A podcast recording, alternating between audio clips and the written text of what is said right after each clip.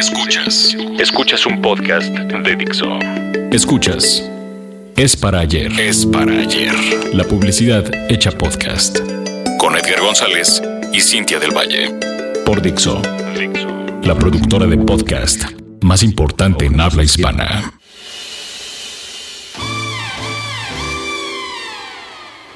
El viernes 9 de mayo de 2014 dábamos inicio a esta propuesta que comenzó como un programa en vivo, transmitido en stream y que ha ido transformándose hasta convertirse en este podcast. En aquel primer programa se notaba nuestra falta de costumbre frente a una cámara y el nervio típico de la primera vez en cualquier tipo de experiencia. Hablamos de publicidad mundialista y salimos muy bien librados. El nombre surgió de un peloteo entre Cintia del Valle y un servidor y nació de la frase más escuchada por los publicistas mexicanos desde que son trainees hasta que llegan a dirigir sus propias agencias. Es para ayer. Para ser completamente franco, yo pensé que no duraría más de un mes haciendo este programa por mil razones la carga de trabajo, típica del publicista, la baja o casi nula audiencia al ser un programa dirigido a un nicho muy especial, la facilidad con la que termino aburriéndome de algo, etc. Hoy, un año y tres meses después, puedo decir que Es para ayer es uno de los proyectos que más me apasionan y alegran cada semana ya sea una entrevista, una mesa de debate o un programa temático, es para ayer me ha permitido conocer a muchas figuras del ambiente publicitario que van desde community managers, planners, ejecutivos de cuenta, directores creativos, productores, directores de arte y gerentes de marcas transnacionales, hasta algunas de las grandes leyendas de la publicidad local y regional, cuyas historias nos inspiran a diario para levantarnos y tratar de emular su genio. Este programa es especial porque con él estamos cerrando un ciclo, porque celebramos haber llegado mucho más lejos de lo que pudimos imaginar en un inicio, cuando en una plática con Dani Sadia en algún café de Prado Norte surgió la idea de hacer un programa sobre publicidad en Dixo TV. Así que, sin más preámbulo, les quiero recomendar 10 episodios de Es para ayer que considero lo mejor de esta primera temporada. Número 10. Comenzamos con el programa número 10 del antiguo formato en streaming. En aquella ocasión tuvimos como invitado a mi buen amigo Alejandro Norniela de la Academia Mexicana de Creatividad para hablar sobre las cualidades de un ser creativo y cómo explotar ese potencial.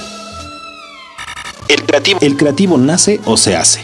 Fue la pregunta con la cual iniciamos en aquella ocasión y terminamos con una amena charla sobre cómo retroceder en el tiempo y reencontrarnos con nuestro niño interior, que no sabía de zonas de confort y terminemos bailando como si no nos viera nadie. Número 9. En nuestro tercer programa tuvimos al primer gran invitado de lujo de Sparayer, un personaje esencial para entender el panorama actual de la publicidad en México y gran influencia para aquellos que nos dedicamos a la estrategia en redes sociales y medios digitales. Me refiero a Pablo Manaza, a quien invitamos para hablar de innovación en la publicidad. Minuto a minuto, esta divertida charla nos llevó a explorar la mentalidad de alguien que sabe que la realidad es más fuerte que la ficción cuando se trata de conectar con una audiencia. Premisa que podemos constatar con Escribe Billboard, campaña ganadora en México y el extranjero, que marca un parteaguas en la historia publicitaria en México. Número 8. En el programa número 13 tuvimos a Luis Gaitán para platicar sobre la actualidad de la publicidad en medios digitales de México.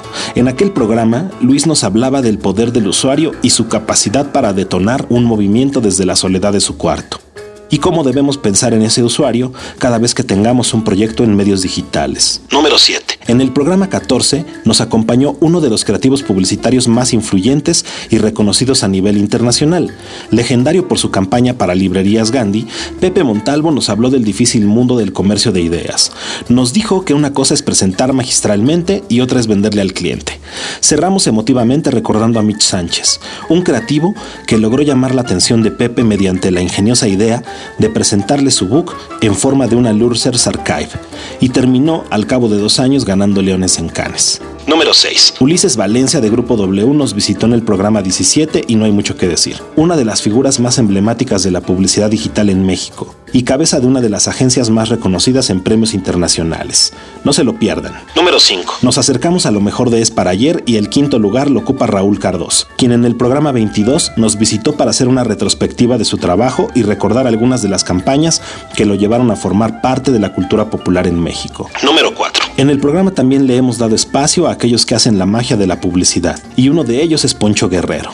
mago de la producción interactiva detrás de varias de las grandes piezas de la época dorada de Grupo W. Imperdible. Número 3. Ya con el nuevo formato de podcast, en el número 4 tuvimos la presencia de Guillermo Bernal, creativo de la agencia Nomates y la mente maestra detrás de una de las campañas más importantes del año. Te hace falta ver más Vox. Un programa lleno de buenas anécdotas y claves para lograr una campaña que gane terreno en la calle y se convierta en un referente cultural. Número 2. Nuestra única mesa de debate tuvo lugar en el podcast número 3 y tuvimos una acalorada charla con Raúl Cardoso y Pablo Manaza acerca del valor de las ideas. Una plática donde salieron a la luz muchas de las preocupaciones de los profesionales de la publicidad ante una cada vez más competida industria plagada de prácticas, muchas veces poco éticas número 1. Y en el primerísimo lugar tenemos el programa número 21, donde tuvimos el honor de entrevistar al que quizás sea el creativo publicitario más importante de la actualidad, al menos en Latinoamérica, Fernando Vega Olmos. De esta plática me quedo con una frase. Si en esta profesión estás solo por buscar premios o dinero, te estás perdiendo de la mejor parte. Una charla que les recomiendo si apenas están estudiando o están por entrar como trainees a una agencia. Pues bien, es así como es para ayer cumple un ciclo y esperamos estar muy pronto de vuelta con nuevas ideas y renovados ánimos. Escríbanme a edgar.figalo.com.mx, Figalo con doble L, para que nos den ideas sobre qué les gustaría escuchar en la nueva temporada de Es para ayer. Muchas gracias por escucharnos. Hasta pronto. Bye. Dixo presentó Es para ayer con Edgar González y Cintia del Valle.